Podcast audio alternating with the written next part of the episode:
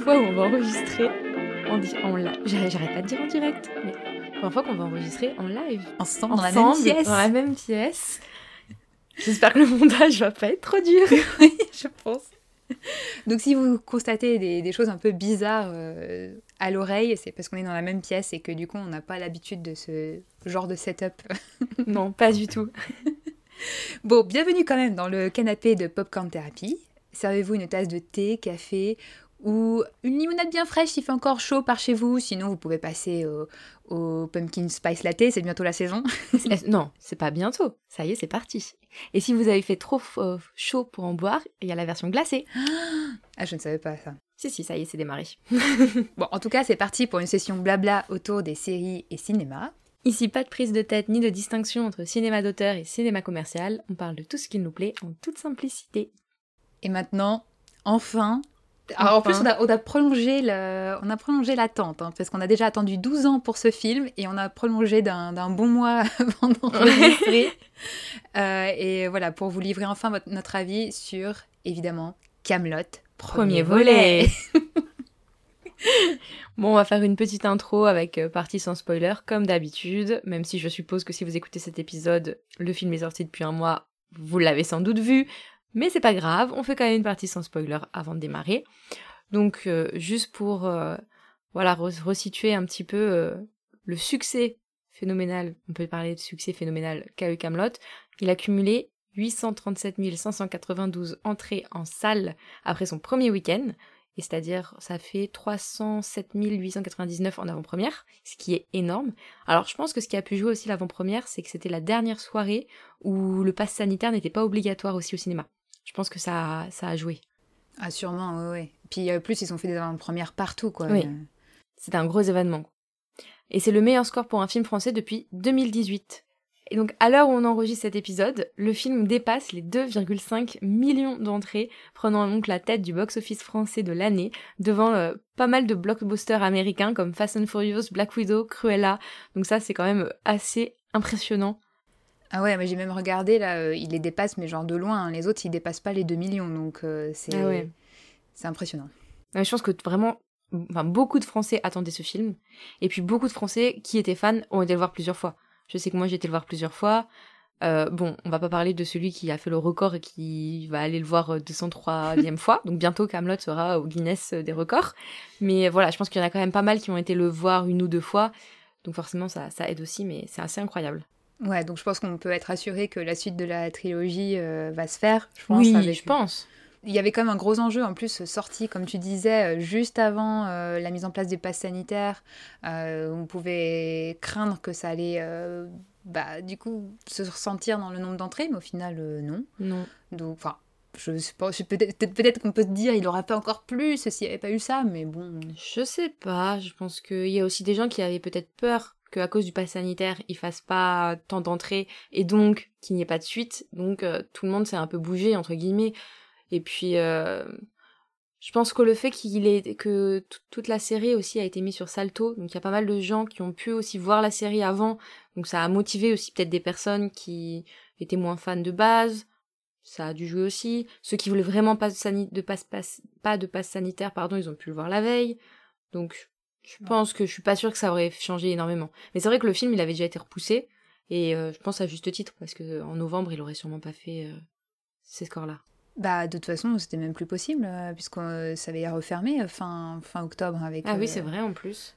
Donc, euh, non, vrai. non, finalement, euh, il s'en- sort bien, je pense, et ça fait plaisir de voir ces chiffres. Et donc, tu parlais de la série, euh, donc ça me permet de parler d'un peu de contexte pour, euh, pour ceux qui ont. je- je- à mon avis, vous avez tous entendu parler de Camelot, surtout si vous écoutez cet épisode. Mais bon, faut quand même rappeler que Camelot à la base c'est un univers en fait transmédia euh, qui évidemment revisite la légende arthurienne sur le mode de la comédie fantastique, hein, mais pas que. Il y a plein de, de genres différents qui se mêlent euh, dans Camelot. Et ça a commencé en format court à la télé, donc sur M6 en 2005. C'était la série qui avait pris le relais de Caméra Café et euh, qui a eu, euh, bah, pareil, enfin un succès euh, assez fou entre 2005 et jusqu'au début des années 2010. Et, c'est un format qui a évolué. Au début, c'était vraiment un format très court comme Caméra Café. Et d'ailleurs, les deux dernières saisons étaient déjà vachement plus cinématographiques, entre guillemets. Enfin, les, notamment le livre 5 et 6, c'était des notamment le livre 6, c'était carrément des épisodes plus longs euh, et, qui se suivait avec vraiment une intrigue qui se suivait, qui n'était pas un format petit sketch de quelques minutes. Et dès le dernier épisode du livre 6, il était prévu que la suite serait sur euh, grand écran, avec la fameuse phrase, euh, ça finissait là-dessus, bientôt Arthur deviendra un héros, redeviendra un héros. Et donc on attendait ça, et on a attendu bientôt qu'il s'est transformé en 12 ans. Et, mais bon, l'attente en valait la peine. spoiler, hein, ça nous a plu. et, et, bon, bah, tout ça grâce à un homme derrière tout ça qui porte vraiment, qui est euh, l'auteur, metteur en scène, tout ce que vous voulez, euh, derrière Camelot, qui est euh, compositeur, qui est acteur évidemment de, du rôle d'Arthur, Alexandre Astier évidemment, personnage assez assez unique, je pense, hein, dans dans tout cas dans les médias français, quelqu'un qui est aussi auteur, qui fait tout. Bah, il est très polyvalent, et non seulement dans le monde du cinéma, mais euh, dans le, monde en général, dans la société en général, puisque il a également fait aussi des conférences euh, scientifiques. C'est quand même quelqu'un euh, de très calé, de très polyvalent, de, de hyper intelligent. Pour moi, c'est vraiment un visionnaire. C'est quelqu'un qui va marquer la société française et le domaine de pas que du spectacle, quoi. Donc c'est c'est impressionnant, hein. c'est un, un, peu un génie, c'est même un génie, je pense. Ah ouais, il a, en fait, il a une connaissance assez euh, encyclopédique, quoi. Il s'intéresse à plein de choses différentes. Il est musicien à la base, et mm. donc euh, il a fait effectivement des one-man shows, euh, un sur Beethoven qui est génial, que, que la joie demeure, c'était le nom le titre du spectacle, et l'exoconférence, puisqu'il est aussi passionné d'astrophysique, et donc il a fait une, un one-man show aussi sur, sur, sur ça, et qui est, qui est génial aussi. Donc donc c'est, il est à la fois médiateur scientifique, euh, humoriste, euh, metteur en scène, musicien, enfin il fait tout quoi. C'est, assez fou.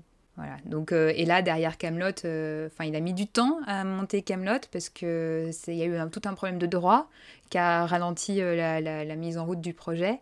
mais mais voilà, il a pris le temps qu'il fallait sans se précipiter et il a pu faire exactement comme il le voulait. Il, était, il est aussi derrière le montage, il est derrière absolument tout de toute mm. façon. C'est vraiment l'homme orchestre. Euh, et, donc il a pu faire vraiment le film qu'il voulait, quoi, exactement. Donc euh, c'est ce qui c'est ce qui nous est livré, donc euh, tant mieux. oui. Alors, petit rappel très rapide de l'histoire sans spoiler.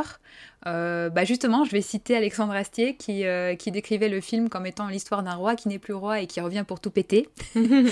Donc c'est à peu près ça, hein, puisqu'on avait laissé Arthur euh, en exil euh, après que Lancelot ait pris le pouvoir. Et donc on assiste euh, dans le film à son retour dans le royaume de l'ogre après dix ans donc en exil. Et pendant ce temps-là, Lancelot a instauré une tyrannie assez terrible et il est carrément devenu fou, hein, je pense qu'on peut le dire.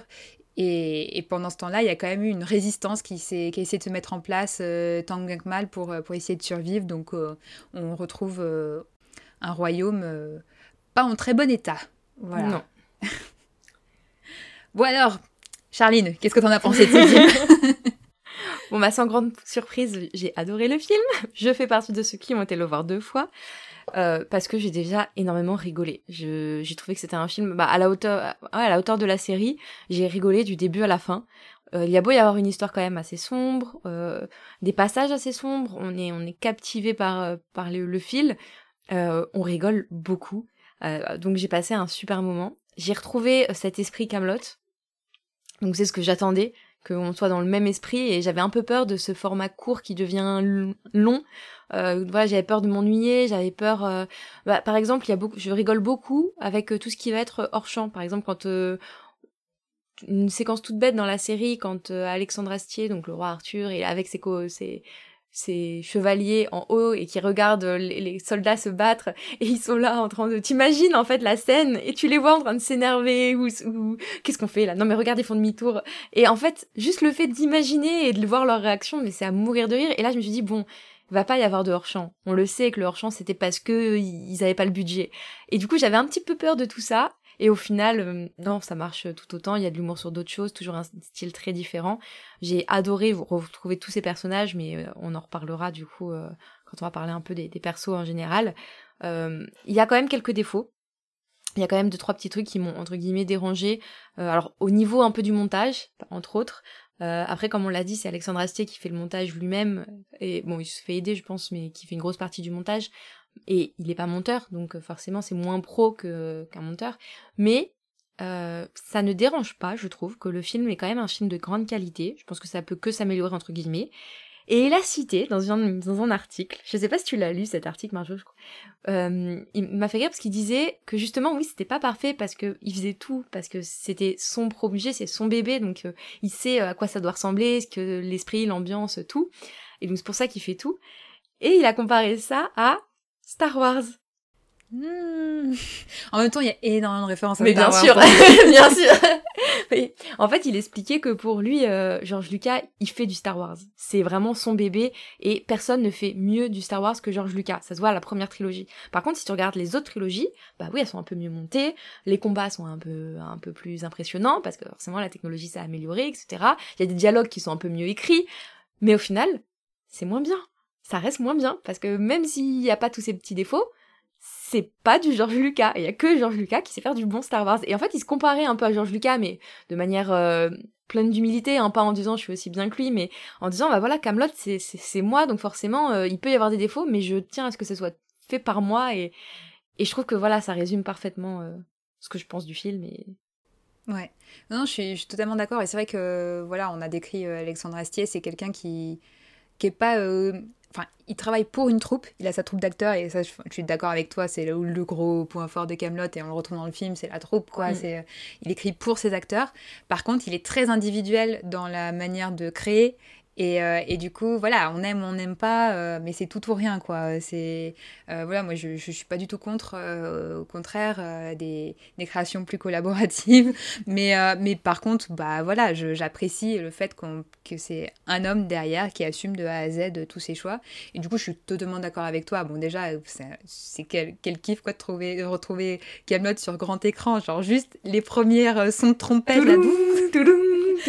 Et d'avoir Ah ça en grand écran. En Ouais. plus, je sais pas s'ils ont boosté le son ou quoi, mais là, tu sais, t'es genre, waouh, et Bah, tout. tu commences par ça en plus, donc euh, oui, tu sais, Ouais. quand t'as au cinéma, t'as toujours cette impression du son qui est plus fort, et puis tu t'adaptes au fur et à mesure. Donc quand tu commences par ça, mais impressionnant. Bon, on est obligé de le monter, euh, de mettre. hein. Désolé on- pour vos oreilles, on est obligé de mettre euh, ces trois notes. euh.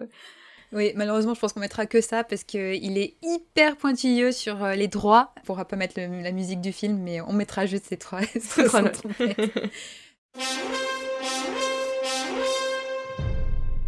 Mais voilà, après, au-delà de, de ça, bon, la musique, j'ai trouvé que c'était quand même, si on reste sur la musique, euh, euh, composée par Alexandre Astier, et euh, ça a vraiment une patte particulière qui donne un- une, ambiance très très sympa. Et, et le fait que ça soit au cinéma, il y a vraiment le côté orchestre qui est, qui est vraiment très sympa. Euh, et visuellement, enfin, c'est hyper, euh, hyper beau, quoi. J'ai trouvé euh, au niveau de la lumière, des couleurs, euh, j'ai trouvé ça très très beau, en particulier dans la première partie du film, on, en- on va en reparler. Et on sort vraiment du cadre de la série télé, quoi, euh, avec des vraies prises de risque, de risque, quoi, du fait que on, ils peuvent faire des choses qu'on ne pouvait pas faire dans la série, et, euh, et bah, puisqu'ils peuvent les faire, ils le font. Euh, donc ça, j'ai trouvé ça sympa que ce soit pas juste un format télé adapté au cinéma, c'est on, sort de ce cadre-là, quoi.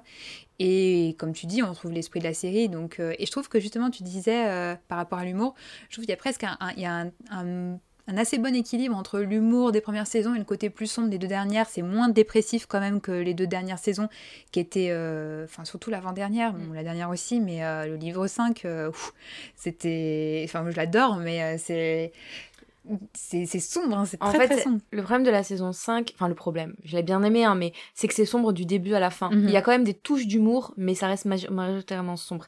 Dans le film, il y a des passages un peu durs, euh, voilà, comme dans beaucoup de films, comme dans la vie, mais c'est pas ce qui régit euh, le film. Ouais, ouais, ouais, non, je suis, je suis d'accord. Il y a un peu plus. euh, voilà, un, bon équilibre, je trouve, dans Mm. le film. Entre, entre les, je pense que ça, pour les différents fans de Camelot, ceux qui se sont arrêtés justement euh, et qui n'ont pas du tout aimé le livre 5 et 6, et les autres, au contraire, qui sont archi fans du 5 et 6, je pense que ça peut réconcilier un peu tout le monde euh, parce qu'on retrouve vraiment le- l'esprit euh, de, de l'ensemble de la série, quoi, euh, bien mélangé. Et, euh, et puis bon, bah, on reparlera des personnages, mais pareil, je suis d'accord avec toi sur ce, ce point-là, que c'est c'est vraiment un gros, gros point fort de- du film. Après, il y a beaucoup de personnages et ça peut peut-être presque être un point faible pour moi en tout cas parce que forcément il y en a certains qui sont un peu sacrifiés, euh, qui apparaissent mais qui n'ont pas du tout, qui n'ont pas le droit à une place euh, euh, très très développée et du coup bah forcément on a tous nos attentes sur certains des personnages et du coup bah, il y a certains où j'avais des attentes et où j'ai pas j'ai rien eu donc je me dis bon ça va se rattraper dans la suite. Hein. C'est ça. je pense que dans la suite ils vont avoir leur place, j'espère. Ouais, ouais, non, mais c'est pour ça que je, c'est pas vraiment un point faible, mais voilà, c'est une petite frustration que j'espère qu'elle sera euh, comblée par, euh, par la suite. Et je suis d'accord avec toi sur le montage, il y a des trucs un peu euh, bruts, et j'aurais préféré presque un film un peu plus long, quoi, avec, qui prenne un peu plus son temps et du coup avec des transitions un peu plus fluides. Mais bon, dans l'ensemble, j'ai vraiment beaucoup, beaucoup aimé. Et, et ces petits points faibles, c'est un peu du chipotage parce que je... moi, ça m'a surtout donné envie de voir la suite, quoi. Donc, euh, je pense que c'était le principe aussi. Et, euh, et, du coup, bon, à qui on conseille ce film? Parce qu'il y a toute la question de est-ce que si on connaît pas Camelot, on peut apprécier le film? Oui, moi je pense que oui. Je sais pas si c'est d'accord, mais moi je, pense honnêtement que, en fait, c'est un. Il y a quand même ce côté où on les a quittés il y a 12 ans. Et du coup, quand on revient, on nous réexplique pas vraiment qui c'est, mais si un petit peu, euh, on, revoit un peu qui sont les alliés de qui. Alors c'est sûr, on passe à côté de certaines refs, on, passe à côté de certains humours quand on entend euh, mécréant. bon bah forcément, ça nous fait plus rire que quelqu'un qui n'a pas vu la série, mais je pense vraiment que les gens peuvent apprécier sans l'avoir vu. Ouais, moi je suis assez d'accord que la manière dont en tout cas était, on écrit l'histoire, on écrit le scénario, euh, ça permet à ceux qui connaissent pas la série de suivre euh, de comprendre ce qui se passe.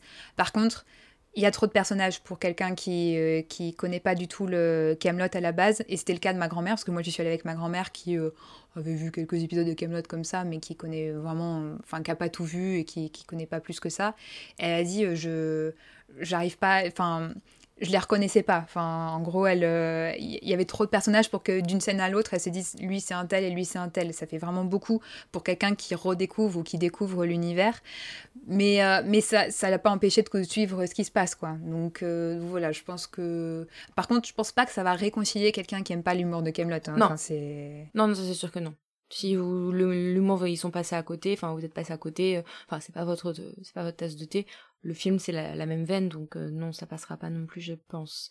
Euh, pour revenir sur les personnages, même moi, j'avoue, euh, comme il y en a qui ont vieilli, c'est que des hommes blancs, quasiment tous bruns, la même coupe de cheveux. J'avoue qu'il y en a, je savais plus qui c'était. Hein. Et puis même, on les voit au début, puis après t'es là, parce qu'il y en a quand même quelques nouveaux. Puis à la fin, je suis là, mais c'est qui déjà lui? J'avoue que moi aussi, j'ai un peu de, mal avec ça. Mais on en reparlera peut-être parce qu'il y a eu une petite polémique à ce niveau-là. On en parlera peut-être à la fin. Très bien. Non, mais ouais, je pense qu'on reparlera de, cette galerie de personnages de toute façon.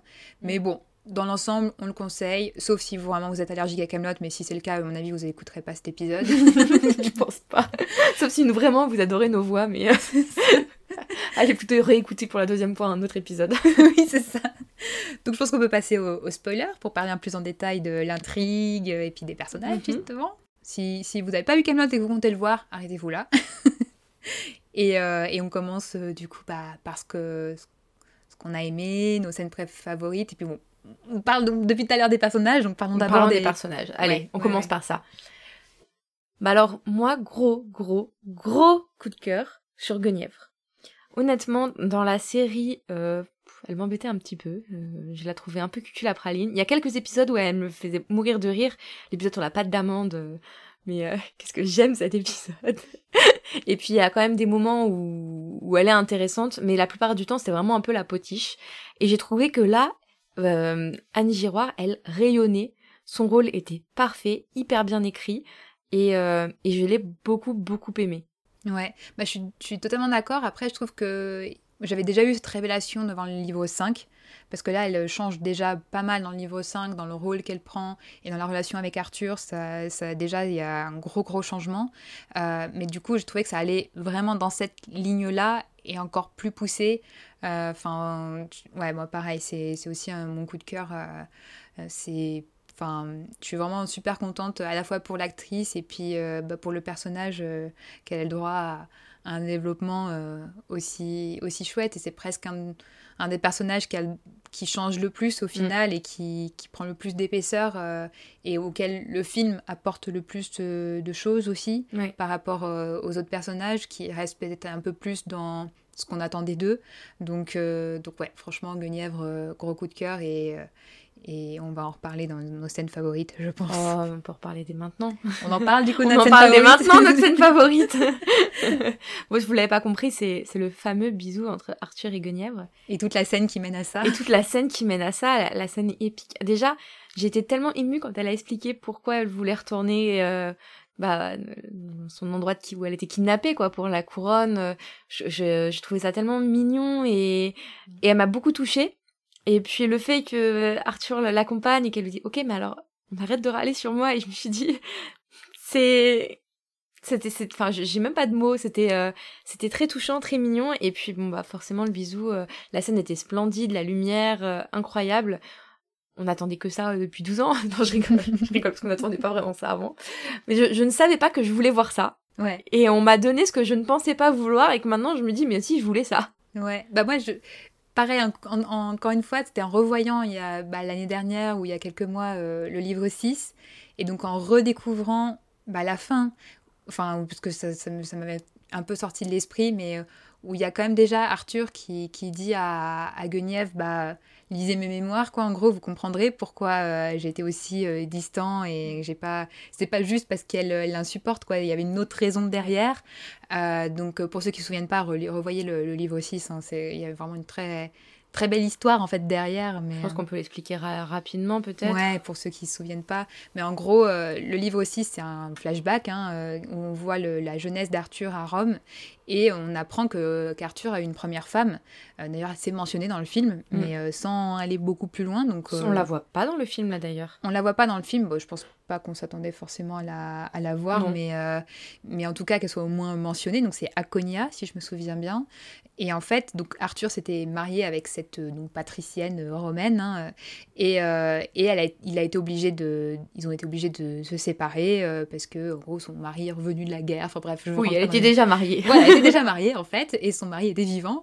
Et, euh, et du coup, avant qu'ils se séparent, euh, Aconia a fait promettre à Arthur, parce qu'il savait qu'il allait devoir se marier avec une princesse bretonne en revenant, et euh, il dit, il lui fait, ok, ok pour tu te rem- la- Aconia lui dit, ok pour tu te remaries, mais par contre, je t'interdis d'avoir d'enfants avec cette, euh, cette autre femme. Et c'est un peu ce qui, euh, ce qui a bloqué Arthur pendant des années en tenant cette promesse. Et, euh, et du coup, de se dire, bah non, je peux pas avoir d'en- d'enfant avec Guenièvre, quoi. Et je peux même pas accoucher avec elle, quoi, du coup. Mais, euh, D'ailleurs, je me demande à partir de quand, parce que je pense pas que c'est toi dès la saison 1 et 2 que qu'il ait eu cette idée-là euh, pour justifier entre guillemets le fait qu'il rien fait avec Guenièvre. Je pense vraiment qu'au départ c'était un peu euh, oui, pour euh, la blague en mode euh, bon pourquoi ils ont pas eu d'enfant Arthur et Guenièvre parce que tout- voilà tout le monde se demandait pourquoi ils n'avaient pas d'héritier dans la légende arthurienne. Euh, et du coup voilà un peu la blague bah, en fait parce qu'elle lui plaisait pas. Et je me demande à partir de quand il a commencé à se dire tiens on va donner une vraie explication euh, plus profonde et euh, parce qu'il y a des passages dans la série où hum, il essaye et puis d'un coup il fait ah non. Et, et là Mm, tu mm, te mm. dis ah là ça collerait. Et donc je me demande mais bon effectivement euh, une fois qu'on sait ça c'est plus émouvant et, euh, et le fait qu'il y ait ce qu'il y ait ce baiser euh, et d'ailleurs je crois que c'est sur le Discord de Main Street Actu où quelqu'un a demandé à votre avis pourquoi ils se sont embrassés. Hmm. et je trouvais que c'était une question géniale parce que t'étais là. C'est vrai. Et il y a un petit coucou à toi si tu nous écoutes Indiana qui n'avait pas vu la série en regardant le film bah parce qu'il est amoureux d'elle, c'est sa femme. et en fait, je me suis dit, c'est vrai que quand on ne connaît pas la série, on peut se dire, bah oui, ils s'embrassent, euh, ils se retrouvent, ils s'aiment. Et en fait, quand on connaît la série, bon, on sait que c'est pas si simple que ça. Ouais. Et c'est vrai que je me demande pourquoi ce bisou. Ici Marjolaine depuis la salle de montage. Petit message pour vous prévenir que lors des prochaines minutes, nous abordons la thématique du suicide. Donc si parmi vous, euh, certains ne veulent pas écouter cette partie, s'il vous plaît, prenez soin de vous et euh, vous pouvez retrouver la suite de la discussion à partir de 29 minutes et 25 secondes. Et pourquoi, pourquoi il... Parce que bon, on se doute, enfin on se dit, bon, il n'y a peut-être pas eu que un bisou, quoi, mais euh, même si c'est coupé. Euh, mais, mais du coup, ouais. Alors, est-ce que le fait... Parce qu'il bon, il a eu quand même 10 ans hein, pour se, je sais pas, pour se remettre en question, etc. Et avant ça, il a fait quand même une, te- une tentative de suicide, hein, on le rappelle. hein, Il a essayé de se tuer quand même. Donc bon, euh, donc est-ce que justement cette tentative de suicide, il en sort complètement enfin libéré entre guillemets de des puisque bon bah vu qu'il s'est prouvé enfin pas prouvé à lui-même mais qu'il allait jusqu'à se dire bon bah non je je, je veux plus vivre. Est-ce que ça le libère du coup de des promesses qu'il avait faites euh, ou pas? Ou est-ce qu'il s'est rendu compte voilà, qu'il se faisait souffrir et qu'il faisait surtout souffrir Guenièvre Parce qu'il y a ça aussi qui est à la fin de la saison 6 où Guenièvre lui en veut de, de, parce que et, et, Arthur reconnaît que s'il s'était mis en scène à une tentative de suicide dans sa baignoire, c'était parce qu'il savait que Guenièvre allait le retrouver comme ça. Mm. Et du coup, il y a cette culpabilité vis-à-vis de Guenièvre, non seulement de lui avoir fait souffrir pendant des années, mais en plus de lui avoir imposé euh, sa vision, c'est dark, hein Pour ceux qui se souvenaient pas de ça, oui, c'est très dark Camelot. Et donc peut-être que c'est ça, c'est qu'il a, il s'est rendu compte que bah c'était pas cool pour elle et que et que c'était pas juste euh, lui quoi qui était impliqué dans, dans, cette promesse et il a fait souffrir d'autres personnes. Donc euh, voilà, je, ouais, je, je sais pas. Peut-être. Moi, je me demandais aussi. Euh, puisque bon, on a dit que c'était avec spoiler. Hein. À la fin, il réessaye au final de se suicider à la fin. Je me suis demandé s'il avait pas déjà ça en tête, parce qu'on dit souvent que quelqu'un qui veut se suicider, c'est pas euh, un instantané, un, moment T où on se dit ah là j'ai l'opportunité, vas-y je le fais, mais que c'est quelque chose de réfléchi à longtemps à l'avance. Donc je me demandais s'il n'avait pas déjà cette euh, option là, enfin cette opportunité, cette idée dans cette tête, et du coup qui qui se dit tout simplement euh, je vais un peu ouais comme tu dis la remercier, enfin pas la remercier en mode ok merci d'avoir fait tout ça, je te fais un bisou, mais voilà, lui donner tout ce qu'elle a, ce qu'elle attendait aussi depuis 12 euh, ans. Elle a été hyper présente, hyper patiente. Elle s'est fait kidnapper euh, un peu à cause de lui aussi. Et du coup, un peu en mode, euh, voilà, je te donne de l'affection que j'aurais dû te donner, mais parce que je sais que, pas parce que j'ai réfléchi et que ma promesse c'était con, mais parce que je sais que je vais remourir après. Je me suis posé la question. Peut-être, peut-être. Moi, je, sur cette deuxième tentative de suicide, là pour le coup, je suis pas sûre que c'était prémédité. Enfin, en tout cas, ou alors si ça l'était, euh, là, cette fois-ci, il voulait que ça paraisse comme un accident. Enfin, Parce qu'à partir du moment où il, a, il y a les jeunes qui viennent le chercher, là, euh, là non. Là, il est hors de question qu'ils, même qu'ils reconnaissent qu'il était qu'il voulait mourir à ce mm. moment-là. quoi. Donc euh, là, il, je pense qu'il a déjà changé dans, dans, son, dans sa tête. bon, c'était quand même un traumatisme de se retrouver à nouveau face à Lancelot et, et la manière dont ça se passe. Mais, mais du, coup, du coup, ouais, là, je pense que c'est plutôt d'être c'est plutôt l'effet que lui a fait la rencontre avec Lancelot qui l'a et ce que lui dit Lancelot sur l'échec, etc., qui, qui le, le, met dans le mal, mais, euh, mais je, je ah, sais pas. Je suis pas d'accord. Pour moi, vraiment, euh, c'était un peu. Euh, il voulait pas se mêler de tout ça. Et moi, je l'ai vu un peu comme bon, ok, je répare mes torts puisque c'est moi qui ai donné l'opportunité à Lancelot de faire tout ça. Donc je répare mes torts, je viens aider, je vois que voilà, il y a une, table de chevaliers qui est en train de se relancer, etc. Finalement, ils ont pas tant besoin de, moi que ça. Donc je répare mes torts et après je m'efface. Hmm. Moi, je l'ai un peu vu comme ça. Et que du coup, effectivement, comme tu dis, euh, il a cette culpabilité vis-à-vis de Guenièvre qu'il l'a trouvé, et donc il veut pas de ça, il veut pas reconnaître que euh, il rebaisse les bras, que qu'on le revoit en train de, de, se suicider. Et donc, quand il voit les jeunes arriver, non, non, oui, oui, je suis là, bien sûr, euh, hmm. j'arrive.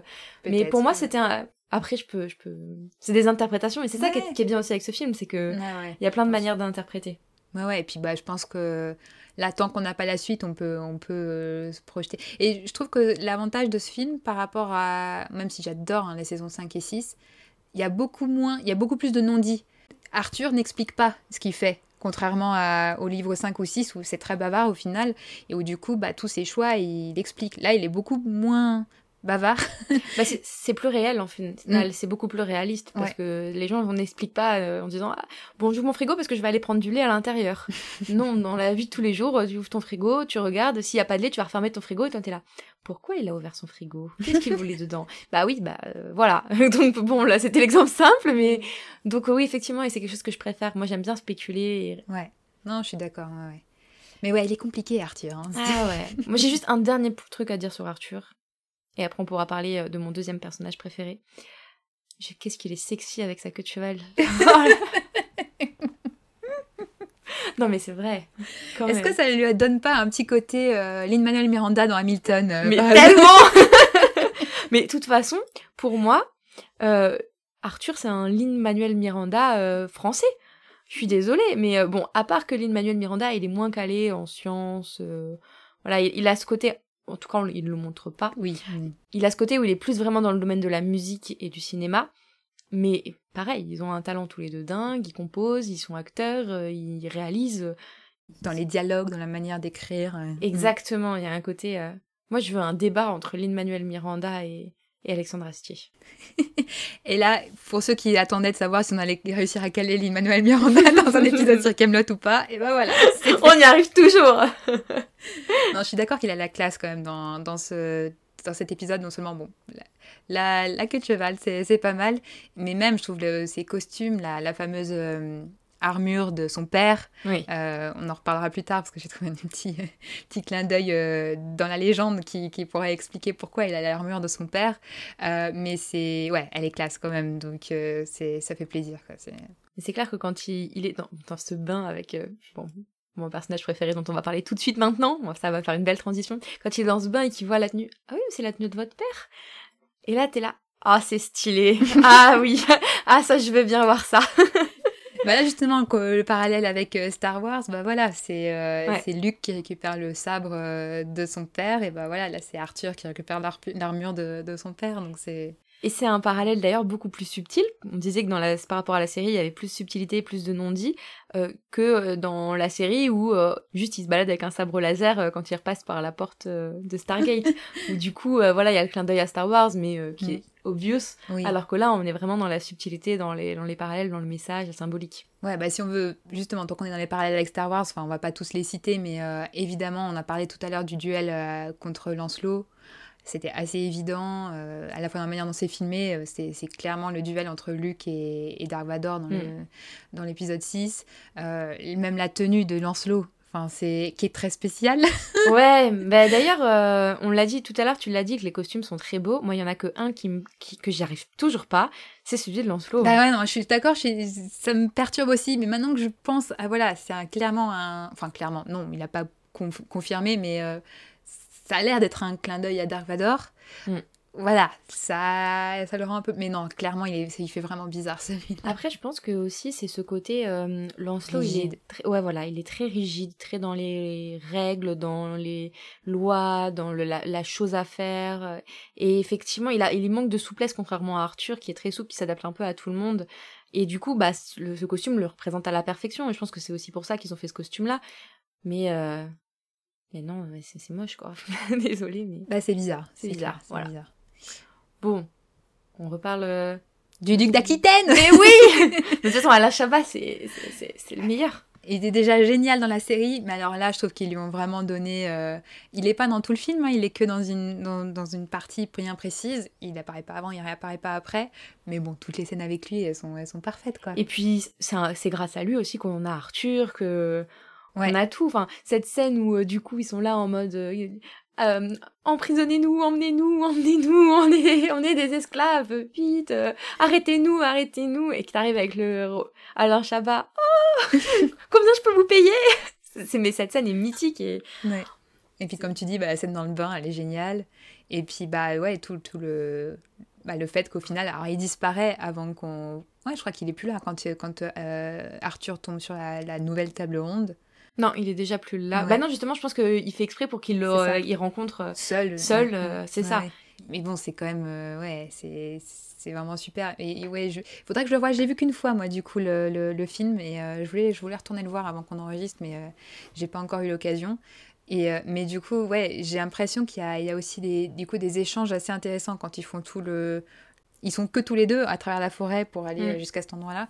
Il me semble qu'ils se disent des choses intéressantes à ce moment-là. Enfin, il faudra que je le revoie, mais. euh, Oui, alors dans mes souvenirs, parce que bon, je l'ai vu deux fois, mais il y a longtemps. On enregistre peut-être un peu tard. La prochaine fois, enregistrer plus tôt. Il y a eu les vacances, c'est pas facile. hein. Il- si je me souviens bien, il lui raconte tout ce que Lancelot a fait de mal. Euh, et donc il passe devant des villages. Oh là, il y avait un village. Bon, ça. maintenant il est brûlé. euh, Lancelot a fait ça. Ouais. Ouh là, il y avait C'est enfants, mais maintenant Lancelot a fait ça. Et puis à chaque fois, Arthur est là. C'est pas mes oignons, c'est pas mes oignons. Puis au bout d'un moment, tu, il, il le répond plus. Il, il s'arrête. Puis tu vois que au final, il, il se dit bah, je, on pense. hein. Enfin, moi, c'est comme ça que je l'ai interprété. Bon, c'est pas mes oignons, mais en fait, c'est de ma faute parce qu'il il lui dit carrément. euh, oh, en plus, vous savez quoi euh, Tout le monde dit que Lancelot, il a pas pris le pouvoir, il a pas fait de coup d'état, c'est vous qui lui avez donné. Et on voit bien, du coup, dans le livre 6 que c'est le cas. Et, euh, et là, ils sont là en mode, bah, c'est pas possible. Enfin, vu tout ce qu'il fait de mal, c'est pas vous qui l'aurez donné. Enfin, c'est un peu sous-entendu. Et, et ouais, c'est intéressant. Tu penses que c'est là où du coup, moi, mon interprétation, où il se dit, ok, bon, bah, faut que je fasse quelque chose pour, euh, pour renverser tout ça, et, après, effectivement, je me casse, c'est plus mes oignons, quoi. Ouais, non, non je, suis, totalement d'accord, et, et, du coup, bah, ça amène à, à une autre de mes scènes favorites, qui est celle euh, autour de la table ronde bricolée, euh, enfin, que je trouve qu'à la fois très drôle, parce qu'on retrouve l'esprit de... Enfin, forcément, de tous ces épisodes où ils sont autour de la table ronde et ils racontent, ils racontent des conneries, quoi. Et donc là, il y a, à nouveau ça, avec du coup des nouveaux personnages, euh, qui sont pas tous hyper intéressants, mais bon, qui, qui, amènent quand même une, une, certaine fraîcheur. Et puis surtout, bah, la réaction d'Arthur. Et c'est là où justement, y a, c'est tellement, ils disent tellement rien. Enfin, il y a juste, euh, je sais plus, si, je sais plus qui dit ça. Euh, euh, peut-être Bohort ou je sais plus qui dit ah mais vous devez trouver ça euh, ridicule. et dit non, non il dit autant euh, je sais plus comment il le formule mais on dit Autant je trouve beaucoup de choses ridicules, mais ça, non, quoi. Et du coup, t'es genre, oh ah, C'est tellement mignon. Et c'est justement, et, du coup, il réexplique pour la symbolique de la table ronde avec, euh, elle est assez grande, euh, elle est bien ronde, comme ça, personne ne se sent isolé. Enfin, il réexplique qu'en fait, pourquoi la table ronde a été créée comme ça euh, de base et à quoi elle sert. Et le fait qu'ils aient recommencé, qu'elle est noble, elle est simple, elle est faite, et, euh, et le fait qu'ils soient tous là, ouais, le, côté non, c'est loin d'être ridicule. Alors je sais plus, je crois qu'il les tacle un peu dans mes souvenirs, genre en mode euh, là votre discussion est ridicule, votre votre sont ridicules. Enfin, je sais plus exactement ce qu'il dit, mais il est en gros en mode oui là où il y a plein de trucs ridicules, mais le fait d'avoir fait ça, mhm. non, c'est c'est exactement ce que j'ai voulu et, c'est hyper émouvant effectivement.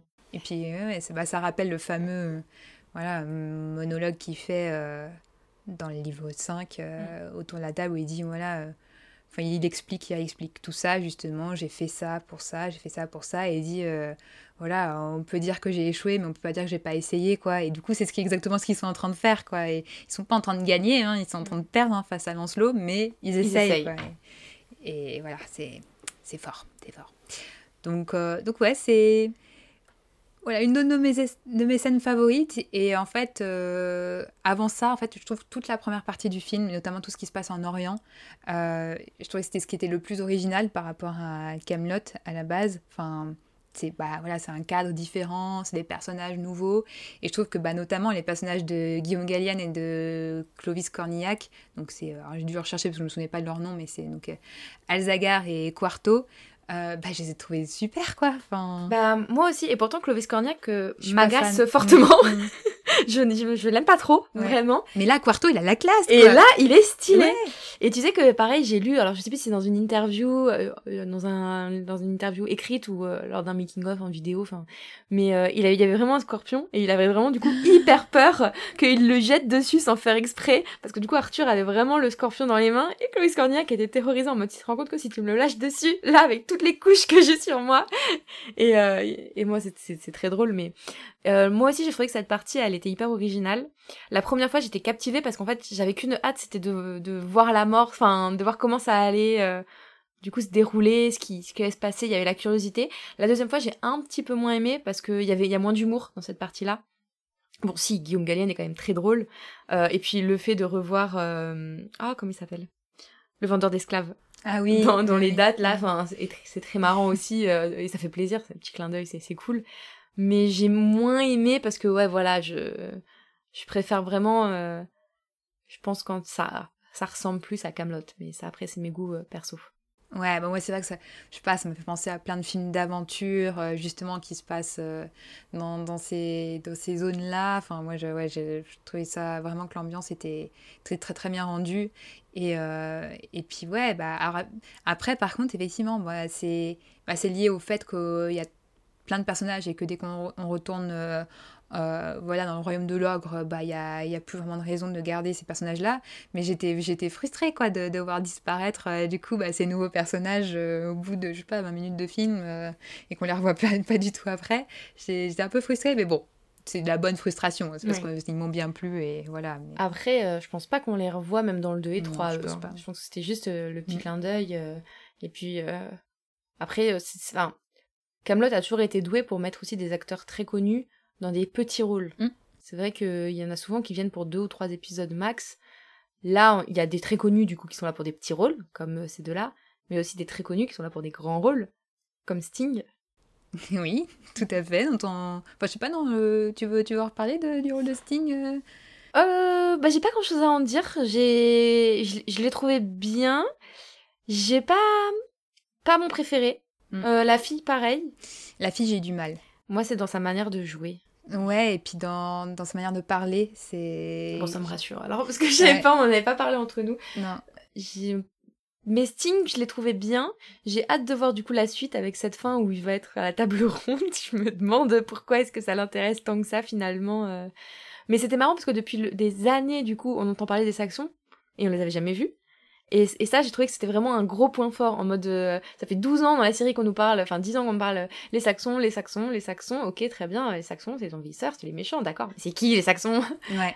Et du coup, le fait de les avoir, c'est cool. Ouais, moi je disais, ça fait- m'a fait plaisir de voir les Saxons. Je trouve que le personnage de Sting a une classe, mais euh, enfin, il est très très charismatique. J'ai eu plus de mal avec, euh, ouais, donc avec la fille, dont j'ai même pas retenu le nom. Euh, mais, mais ouais, non, bah, on va en reparler parce que pareil, du coup, j'ai fait des petites recherches pour voir, pour voir ça, notamment cette référence aux, aux Saxons. Parce que justement, la fameuse île de Thanet, on va en reparler. Je dis, mais attends, j'ai déjà entendu ça quelque part. hein. Pourquoi, pourquoi je connais ça? Et, et du coup, on va en reparler tout à l'heure. Mais, euh, mais ouais, ouais, c'est. Non, moi j'ai bien aimé, mais euh, pareil, je trouve que les costumes, par contre, là, ils sont très réussis pour les Saxons. Ça fait Oui. ça tranche vraiment. euh, je trouve que c'est vraiment, vraiment cool. Et leur rôle dans l'histoire est, est hyper intéressant aussi, je Mm. trouve. Il y a des derniers personnages dont j'aimerais parler et que j'ai beaucoup aimé. Euh, bon, on va peut-être reparler, parce qu'on va pas parler de tous les personnages, il y en a trop. Mais les Burgondes. Mais les Burgondes m'ont fait mais mourir de rire. Ce running gag du euh, les Burgondes arrivent, n'arrivent pas à se mettre en rang. Mais c'est juste hilarant. Enfin, c'est bon, c'est du comique de répétition, hein, mais ça marche toujours. Et puis euh, ce côté, euh, voilà, avec les Léo Dagan, tu sais, euh, qui devient. Bon, ça j'étais moins fan, qui devient euh, jardinier, là où je sais pas quoi. J'étais là, bon, ok, d'accord, pourquoi pas. euh, Il est en dépression, il a plus d'armes, euh, d'accord. Mais ce côté très bourru, puis avec les Burgondes très colorés qui sont là en train d'essayer de se mettre. Et c'était cool d'ailleurs de voir l'armée des Burgondes entière. Oui Ça, Ouais. c'était gros, gros, gros point fort. Mm.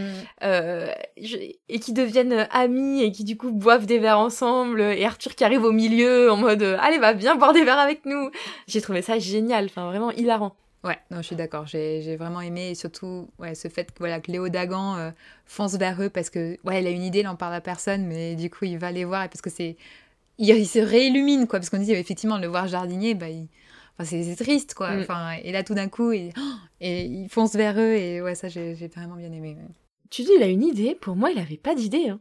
Pour Juste moi, c'était juste, il- mais c'est juste, il voyait des armes, il était trop content de voir euh, des armes, de, de voir, je sais même plus comment ça s'appelle, euh, Oui, des balistes, je sais pas. Des... et de les voir et de les, il les, les encercler. C'était même pas, euh, il, il, était- il a- parce que je pense que s'il avait une idée, il aurait été les voir directement eux et pas en train de caresser Ah l'arme en raison. disant, bon, euh, voilà, faut qu'on, faut qu'on se mette d'accord. Et puis quand ils sont à table et qu'ils sont en train de boire, il est pas en mode, euh, on va se battre avec eux, on te là, ouais, bon, euh, si, ils sont là. euh, Tu sais, c'est, j'ai l'impression que c'est plus. euh, ils sont contents d'avoir de la compagnie, ils sont contents de voir euh, des... Ouais, effectivement, lui, c'était au départ, c'était les armes, puis finalement, ils se sont fait amis, donc du coup, euh, c'est l'occasion de faire la fête et d'avoir...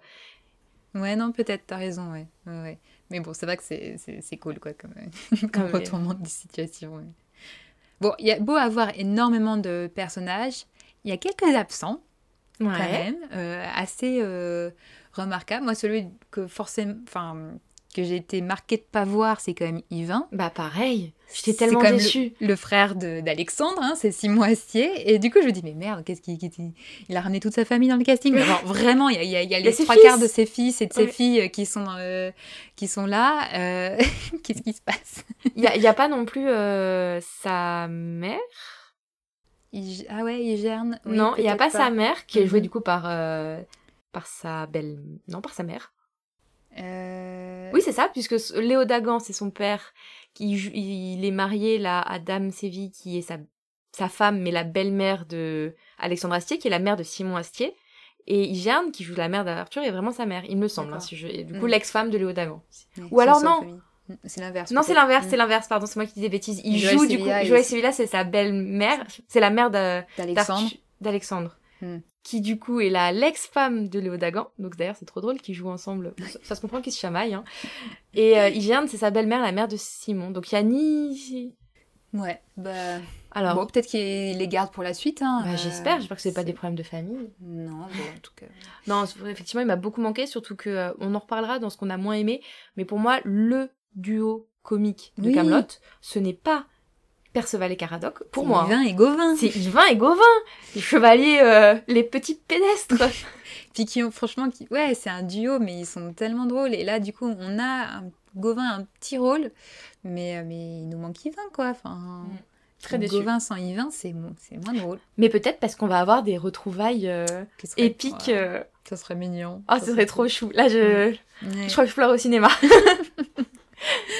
Et aux parents de famille, mais là, dans, euh, je crois pas que l'actrice a un lien, sais pas, j'ai pas, pas cherché, mais euh, c'est la sœur d'Arthur, Anna, qui a quand même un rôle très important dans le niveau 5, je crois, euh, qui, moi, pour moi, c'était euh, évident qu'elle allait avoir un rôle euh, important dans la suite, parce qu'en plus, euh, bah, ça fait référence à Morgane dans la, légende arthurienne, qui est censée avoir un, un enfant avec Arthur. Euh, donc. C'est- Et puis c'est teasé dans la, dans la série. Donc euh, pareil, euh, le fait qu'elle apparaisse pas, euh, je... Par contre, on a du coup... Ah non, c'est pas... Quel lien, quel lien de parenté Il y a, il y a un des jeunes là qui est justement qui est, qui est, qui est joué par un des fils, je crois, de d'Astier, euh, qui a des pouvoirs là, comme, comme du coup son père, c'est ça, qui est le mari de d'Anna. Ah, euh, oui. Euh, comment il s'appelle? Celui qui parle en... Oui, en citation en citation latine, latine euh, qui ne veut rien dire. Oui, mince, en plus on connaît que lui, euh, le roi Lot. Le roi Lot, exactement. Effectivement, on voit le fils du roi Lot, qui est joué par un des fils As- Astier. Alors, c'est encore Marjolaine depuis la table de montage, puisque il faut que j'apporte une petite correction. Euh, donc, ce personnage dont on est en train de parler, Gareth Dorcani, n'est pas interprété par un des fils euh, de Alexandre Astier, mais par euh, Thomas Néret. Et euh, les fils d'Alexandre Astier, Ethan et James Astier, euh, incarnent eux euh, Lucan, Lucan, le chevalier à la sèche, et Trevor, qui sont deux des jeunes chevaliers qu'on voit autour de la nouvelle table ronde avec Bohort et Gauvin. Voilà, désolée pour la petite confusion. Et du coup, Et qui a des pouvoirs aussi, censé être bah, du coup le fils d'Anna, la Ouais. sœur d'Arthur.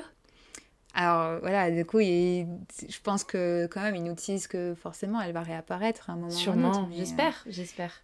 Et aussi pourquoi, pourquoi ils ont des pouvoirs, quoi, aussi. euh, Je pense que J'espère forcément, il y a J'espère qu'ils vont en parler plus tard. Mais il y a encore Ouais. deux films, deux films, on Ouais. peut faire plein de choses. Ouais, ouais, non, c'est sûr, c'est sûr. Donc voilà, bon, ça fait partie des petites frustrations, donc cette petite transition avec ce qu'on a moins aimé ou des manques. Donc effectivement, il nous manque des personnages, hein, euh, voilà. Mais voilà, il y a d'autres petits points moins positifs. Donc toi, t'as déjà parlé des oui, costumes. je- on a parlé des petits défauts de montage, Voilà. j'ai parlé de certains potentiels comiques que j'aimais bien, comme le hors-champ, qui au final, bon, ça m'a un peu manqué, mais au final, j'étais tellement contente de voir l'armée burgonde, Oui. de voir des combats que, Mm. voilà, c'était pas, c'était pas choquant non plus, il y avait de l'humour ailleurs. Ouais.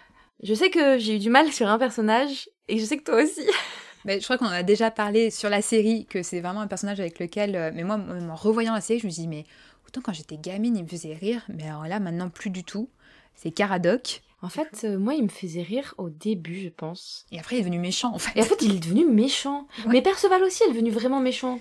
Quand il, quand il parle avec la... Et tu vois, ça m'a mis un peu mal à l'aise aussi dans le film, quand il parle avec la l'ex-femme de M'évanouit, ouais. Mévanouie, qu'il y a des fois, ou dans la série, avant qu'elle soit vraiment un peu, elle, méchante, etc., etc., euh, il lui parlait... euh, Genre quand il est en mode grosse truie, grosse truie, t'es moche, grosse truie, j'étais là, ouais bon ok, euh, c'est un humour de 5 ans quoi, c'est bon, passe à autre chose. Mm. Et il me faisait beaucoup moins rire sur la fin de saison.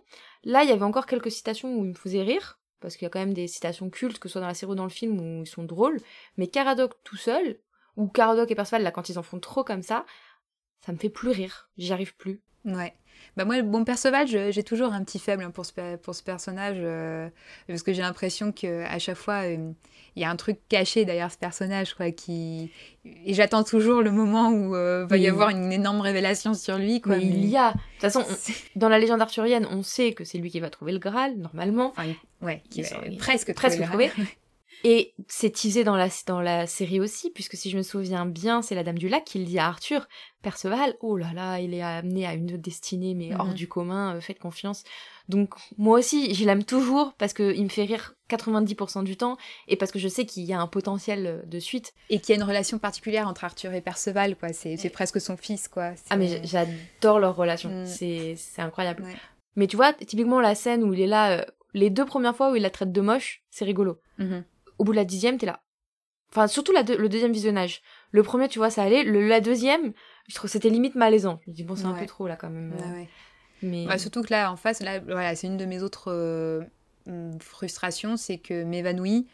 Euh, c'est pas mon personnage préféré, mais quand même, je, je m'attendais à ce qu'elle ait un rôle beaucoup plus important.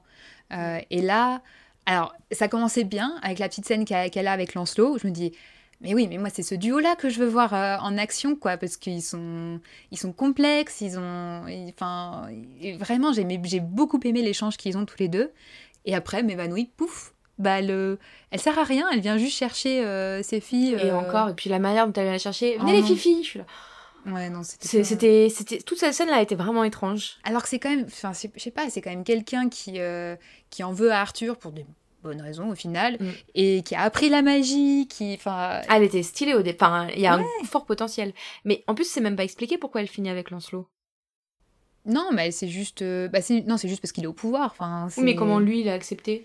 Ouais, ouais, c'est Tu vois? Mais je pense peut-être dans les, la suite hein, que ce sera expliqué et que pareil, son personnage va être développé. Parce que je pense pas, à part, comme on l'a dit, Yvain et Anna qui doivent euh, forcément revenir, je pense pas qu'ils vont introduire beaucoup plus de personnages dans le 2 et le 3. Non, mais il y a des personnages qui sont laissés sur le côté. Euh, moi, de toute façon, dans- d'une manière générale, bah, justement, du coup, Anna, c'est lié à ça. Mais bon, là, les personnages qu'on voit dans la série utiliser la magie, ils sont complètement euh, absents ou euh, complètement anecdotiques. Donc là, il y a M'évanouie. Et puis, il y a Merlin et la Dame du Lac. Merlin, c'est un de mes personnages préférés. Là, il a un rôle sympa, mais clairement pas à la hauteur de, de- de- du Merlin de la, de la série, de ce qu'on pouvait attendre.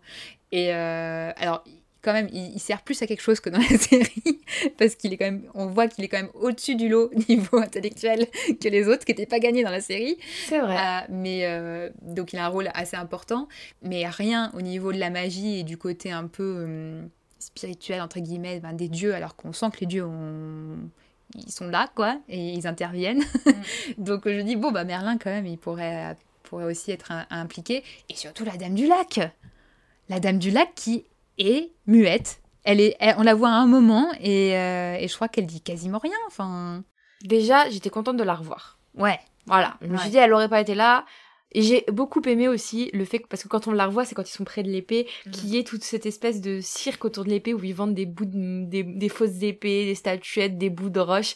Et en fait, c'est re- tellement représentatif de la société actuelle où dès que t'as un truc euh, un peu euh, sympa, tout de suite, euh, t'as les trucs touristiques qui arrivent en masse et qui te vendent tout et n'importe quoi. Comme au Vésuve où ils te vendent aussi des colliers, des boucles d'oreilles avec des bouts du Vésuve. Enfin, Ouais, même C'était- en, en restant encore plus proche, moi, deux semaines après, même pas, dix jours après, j'étais à, à Brocéliande. du coup, ça m'a fait rire, quoi. parce Ouais. que, voilà. Même si c'est génial, Brocéliande, et on en reparlera euh, dans, les, dans les recherches que j'ai faites, c'est totalement lié à ma visite au centre de l'imaginaire arthurien. Mais, euh, mais oui, enfin, évidemment, là, quand j'ai Mm. vu euh, tout le cirque, là, c'était très drôle, quoi. Et du coup, c'était cool de la revoir Mm. dans ce contexte et qu'elle l'explique un peu vite fait. Enfin voilà. Mais je- moi, je reste persuadée que dans le 2 ou dans le 3, il y aura un méga combat de magie.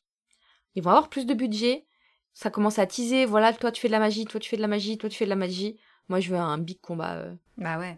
Et effectivement, ça tease aussi un peu plus que les dieux sont présents. On le voit plus que dans la série. Donc, je pense qu'il va, va y avoir un peu plus ce, ce côté fantastique là qui va arriver. Ouais.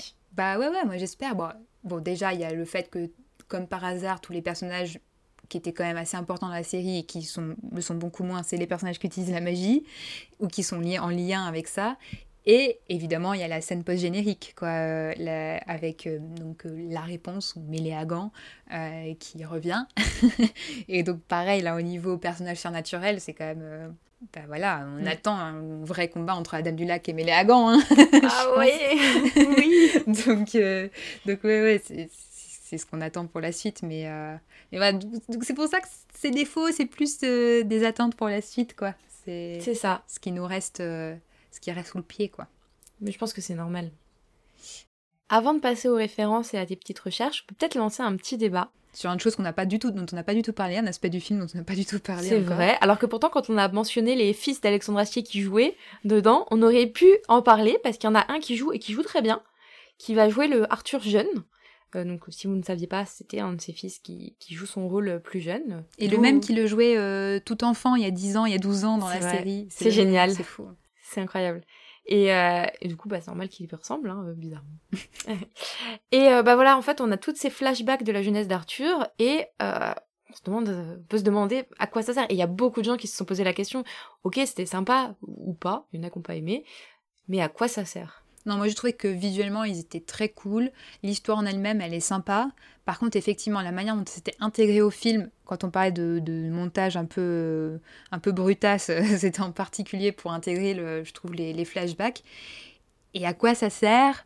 Alors, il nous présente une raison pourquoi ça sert, euh, d'une manière assez, euh, enfin voilà, sur euh, le fait qu'il tue qui tue cette femme qui, qui, qui, euh, qui maltraitait euh, la, gamine dont il était amoureux, euh, il le porte comme un espèce de, de pas de regret, mais... Bah moi j'ai pas compris. bah en fait en tout, en tout cas on dit voilà il l'a il l'a tué et il s'en est pas remis totalement parce que c'était quand même assez violent et, et il se voit enfin il s'est vu en tant que tueur quoi et du coup ça ça lui a pas Enfin, ça lui a pas plu. Et du coup, ça, en tout cas, la manière dont c'est monté, c'est censé expliquer pourquoi il épargne Lancelot. Mais pour moi, c'est trop superficiel comme. Euh, Totalement, parce que en fait, euh, déjà, il a tué plein de gens euh, quand il faisait la guerre, etc. pendant la série. Donc bon, même s'il le, même si on le voit jamais faire, ça se trouve non, mais si, enfin, t'es obligé, je pense. Et puis tu le vois pas forcément avoir des regrets en fait quand il arrive sur le bateau et tout, quand il court et qu'il rentre sur le bateau, je suis désolée. Alors soit c'est qu'il joue pas forcément hyper bien, euh, ou en même temps si t'as des regrets, ça se voit pas non plus sur ta tête en mode euh, t'as pas de, de mimique, de visage du regret, donc euh, c'est difficile à voir. Mais j'ai pas eu cette impression. Moi aussi j'ai compris que c'était ça qu'ils essayent de nous montrer, mais j'ai pas eu cette impression de oh regarde il a tellement de regrets que de toute sa vie il tuera plus quoi.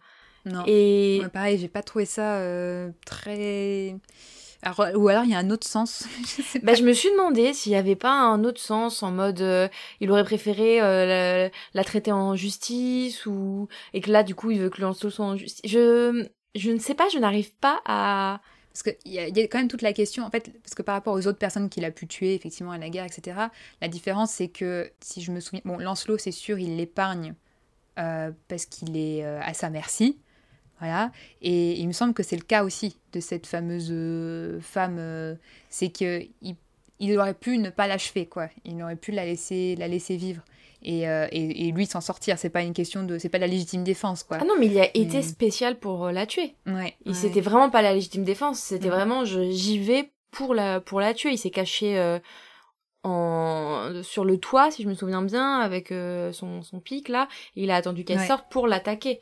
Ouais, mais c'est ouais, un peu étrange donc euh, parce que après il y a toute cette question est-ce qu'il y a un parallèle aussi avec Guenièvre, son rapport aux femmes en général, mais tu vois, j'ai trouvé que c'était vachement plus pertinent le, bah, livre 6 avec Aconia et l'écho du coup avec euh, ce qui se passe avec Guenièvre que là euh, cette, cette, jeune femme voilà, martyrisé, euh, qui va délivrer, effectivement, il délivre euh, Guenièvre aussi dans ce film. Est-ce que c'est ça le parallèle? Mais la manière dont c'est monté, c'est bizarre, quoi. Donc, euh, je, pareil, je sais pas si on a loupé quelque chose, s'il y a quelque chose qui, qui nous est passé au-dessus, mais bon, peut-être qu'on aura une réponse un jour de s'il y avait un sens caché là-dedans.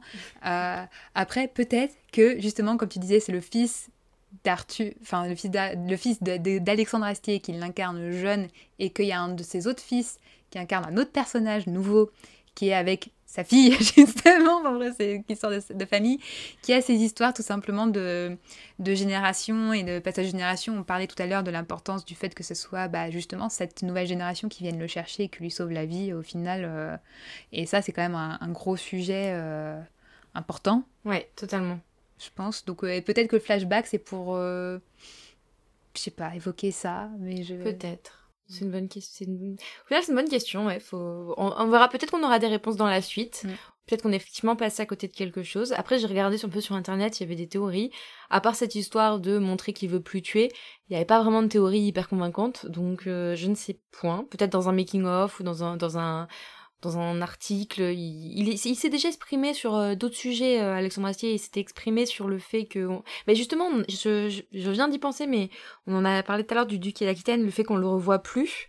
Euh, c'était son choix au départ il devait être revu puis le film était beaucoup trop long il a dû faire des coupes et puis il s'est dit qu'au final le but du rôle d'Aquitaine c'était vraiment de l'amener à cette table et donc c'est normal qu'on le voit plus après donc il s'est justifié sur certains points peut-être qu'il s'était justifié sur les flashbacks, mais j'ai pas trouvé en tout cas. C'est peut-être pour donner un beau rôle à son fils. hein. Peut-être aussi. Peut-être pour la suite. Mais effectivement, tu parlais de cette histoire de passation. C'est vrai qu'on a, on assiste quand même à toute une nouvelle génération qui se forme. Moi, ce que j'espère pas non plus, ah, comme dans Star Wars, encore une fois. Ce que j'espère pas non plus, c'est que on mette complètement les anciens personnages de côté dans les prochains films et qu'on ait que cette nouvelle génération.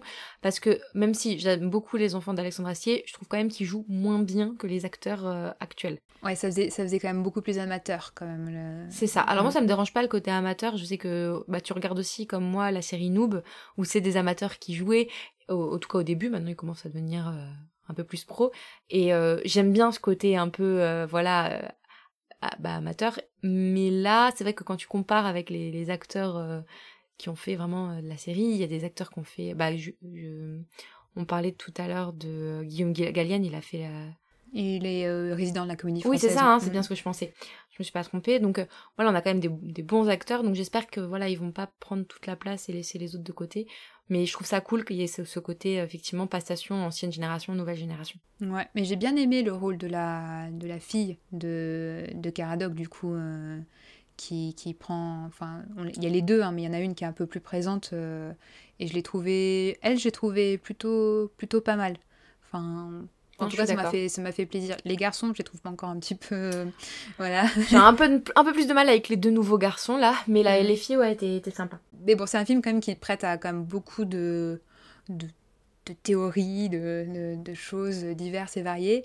Puisqu'on parlait des références à Star Wars euh, y a, et qu'on parlait des combats de, d'épées laser, il y a, y a quelque chose qui a fait couler pas mal d'encre, euh, c'est euh, la couleur d'Excalibur qui change. Oui, oui. Voilà. Et puis déjà le fait qu'elle s'allume pas très bien. Enfin, Et elle s'éteint à un moment. Mhm. Euh, ouais. Et c'est vrai que ces couleurs, donc bleu, alors ça m'a fait rire parce que forcément tu penses à Star Wars aussi. Sabre laser, bleu, rouge, voilà. Mais euh, effectivement, t'as un peu l'impression que c'est les dieux qui, dit, qui lui mettent la couleur bleue en mode ok, on est avec toi. Et puis quand ça scintille ou quand elle s'éteint, en mode bon bah. Tu non, fais de la merde. Tu fais de la merde. on, on sera, on sera plus toujours. Mais tout comme quand il découpe le royaume de l'ogre, qu'il y a l'éclair, ça montre bien qu'ils, oui, comme on disait tout à l'heure, ils sont hyper présents et c'est bourré de symboles. Ouais, ouais, ouais. Et, euh, mais ouais, peut-être que c'est effectivement les dieux qui se manifestent et qui, qui sont un peu un reflet de bah de d'Arthur, de comment il se sent, parce que Arthur c'est quand même leur élu. Mm. Et, et du coup, bah si lui il se sent plus élu, bah ils disent bah si toi tu te sens plus élu, tu mérites plus Excalibur. Du coup, pouf, c'est un... Et donc ça, c'est peut-être un reflet plutôt de lui, comment il se sent et le fait que ça change de couleur. Voilà, c'était couleur dorée un peu euh, quand il était le roi. Et là, ça devient bleu parce que justement, peut-être qu'effectivement, il va y avoir devoir. euh, il a un autre rôle. C'est plus le roi, c'est c'est quelque chose d'autre. euh, et qui va devoir transmettre, peut-être, ou trouver son fils. Ou... C'est beau. C'est vrai que c'est beau. Par contre, tu vois, cette histoire de fils, c'est un truc qui dans la série a été entre guillemets un peu raté parce que à un moment, il est censé avoir un enfant avec euh, la fille de- du Oui. paysan. Mais il va, la cher- il va le, le chercher, du coup. Oui, mais il la, elle la- il la retrouve pas. Bah non, mais elle lui dit que c'était. Enfin, c'était pas. Ah, je me rappelle vrai. plus de Je crois qu'il y a un truc comme ça, en gros, parce que justement, il part en, en quête parce qu'il est sûr d'avoir euh, d'avoir un enfant, et elle lui a dit, quoi. Et il me semble que justement, alors, a- il retrouve pas cette fille, mais en tout cas, il retrouve la famille qui dit, bah non, c'était c'était pas vrai, quoi. C'était pas. c'était pas... je me rappelle plus. Il me semble, enfin, je veux pas dire de bêtises. Non, non, mais peut- sûrement. Je pense qu'il a, il a effectivement, il a dû, euh, il a dû prévoir le coup, mais ok. On va passer sur la toute dernière partie pour cet épisode euh, qui finalement va durer quand même une- une- un certain temps. Ça dépend si on blablate trop euh, sur cette partie-là. On va éviter. Ouais, bah, alors j'ai fait quelques petites recherches, parce que comme je, vous- je vous l'ai dit, euh, je suis allée quelques jours, une semaine après avoir vu le film, euh, il se trouvait que j'ai pu faire un, week-end à Brocéliande et aller euh, au centre de l'imaginaire arthurien, qui m'a donné euh, plein d'idées et surtout envie de faire plein de recherches sur les références du coup spécifiquement à la légende arthurienne, puisque alors parmi les, sujets sur lesquels Alexandre Astier est très érudit. Il y a notamment la légende arthurienne, c'est pas pour rien qu'il s'est lancé dans Camelot. Et, euh, tous les spécialistes, euh, vous pourrez trouver plein de livres sur le sujet, tous les spécialistes de la légende arthurienne reconnaissent que c'est vraiment euh, une interprétation certes parodique, comédie, etc., mais qui est qui utilise très très bien la, légende arthurienne en la transformant un petit peu, mais euh, en respectant vraiment beaucoup beaucoup de, sources différentes. Et du coup, bah, ça, ça donne aussi des pistes pour les théories, etc. Et euh, je me suis notamment euh, centrée sur le personnage de Lancelot, parce que bon, déjà c'est un de mes personnages, enfin un de mes personnages pas préférés, mais en tout cas qui m'intéresse le plus dans, dans Camelot. Je trouve qu'il a vraiment un, un, parcours assez, euh, assez particulier. Bah, il est très complexe et intrigant, donc euh, forcément ça, ça marque. C'est un personnage marquant. Il est fort.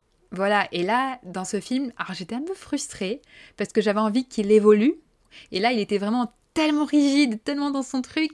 J'étais genre, ah, oh, j'aurais aimé un peu plus. Et euh, en fait, du coup, bah, je suis allée chercher un peu des choses là-dessus et en fait j'ai trouvé que euh, Astier en fait il a fait il a mélangé ce personnage de Lancelot dans le film avec plein d'autres euh, figures euh, mythologiques et c'est assez intéressant parce que déjà la première c'est assez drôle puisque c'est Lancelot qui devient Méléagant euh, donc Méléagan, euh, c'est un personnage de la légende arthurienne qui a été complètement réinventé hein, par, par Astier. Là, c'est cette figure un peu mythologique là dans, dans, le, dans la série. Mais, mais dans la légende, Méléagan, donc notamment dans le roman de Chrétien de Troyes, Méléagan enlève Guenièvre en fait et l'enferme dans un château maudit. Et c'est Lancelot qui vient la sauver. Et donc dans Camelot, en fait, Lancelot devient Méléagant et c'est Arthur qui devient Lancelot.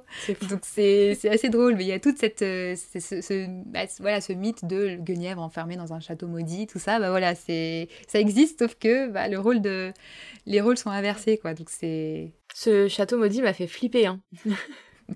en parlant de château, justement, euh, il y a aussi des, des, histoires autour de ce château, parce qu'on apprend donc que euh, ce n'est pas n'importe quel château, c'est le, château du, du roi Ban, et que il est hanté par le fantôme du roi Ban. Roi Ban, père de Lancelot.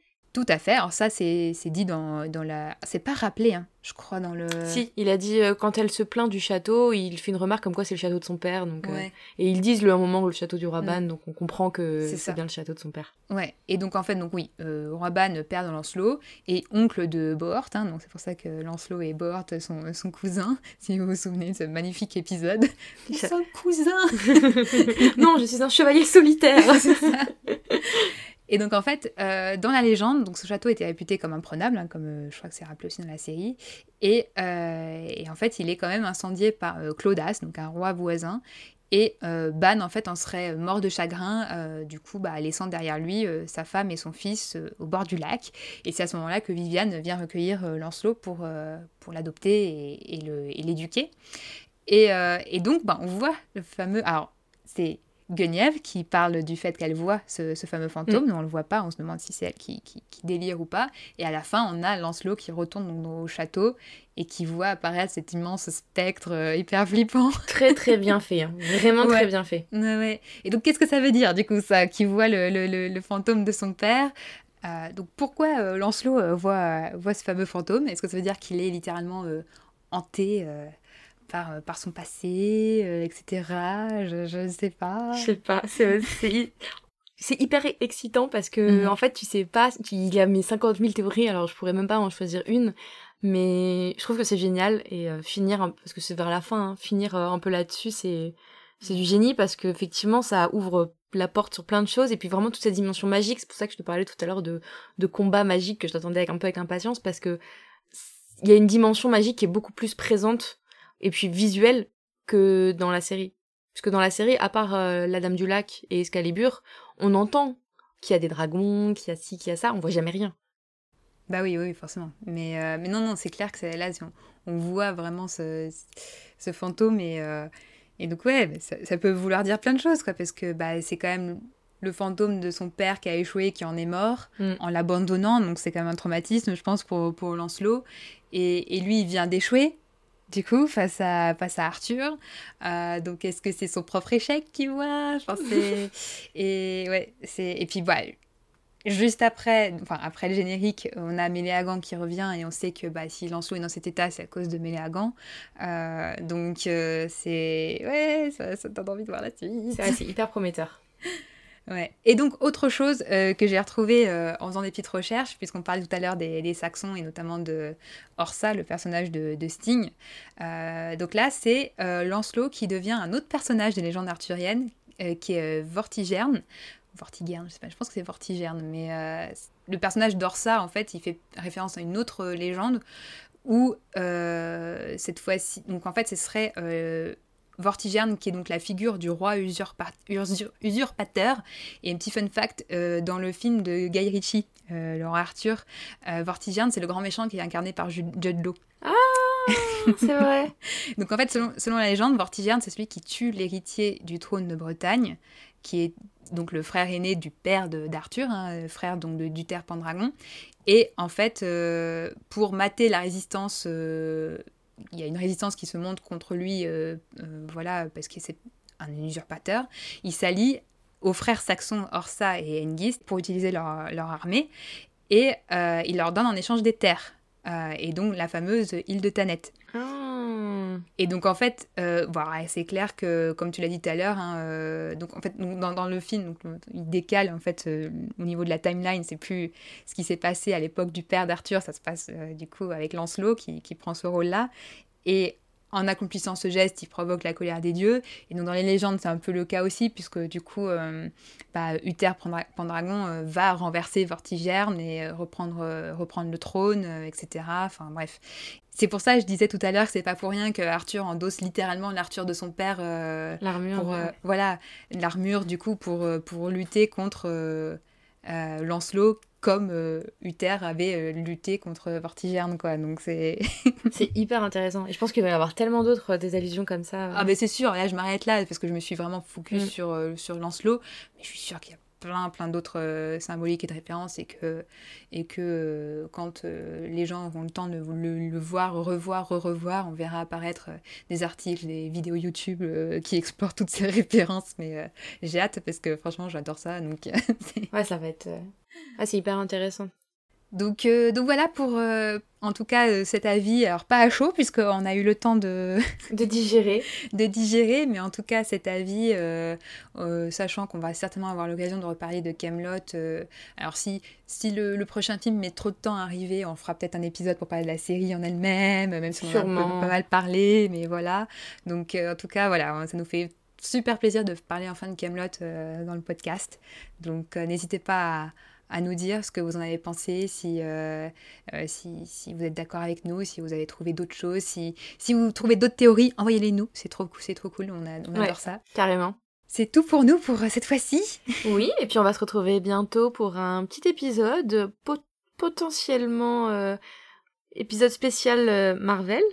Oui, sûrement, parce qu'on a plein de choses à rattraper là. Euh. Ouais, entre les séries, les films, euh, on a plein de choses à se mettre à jour, donc on fera sûrement un petit épisode euh, update. Update Marvel, et pour parler de, la suite de ce qui nous attend.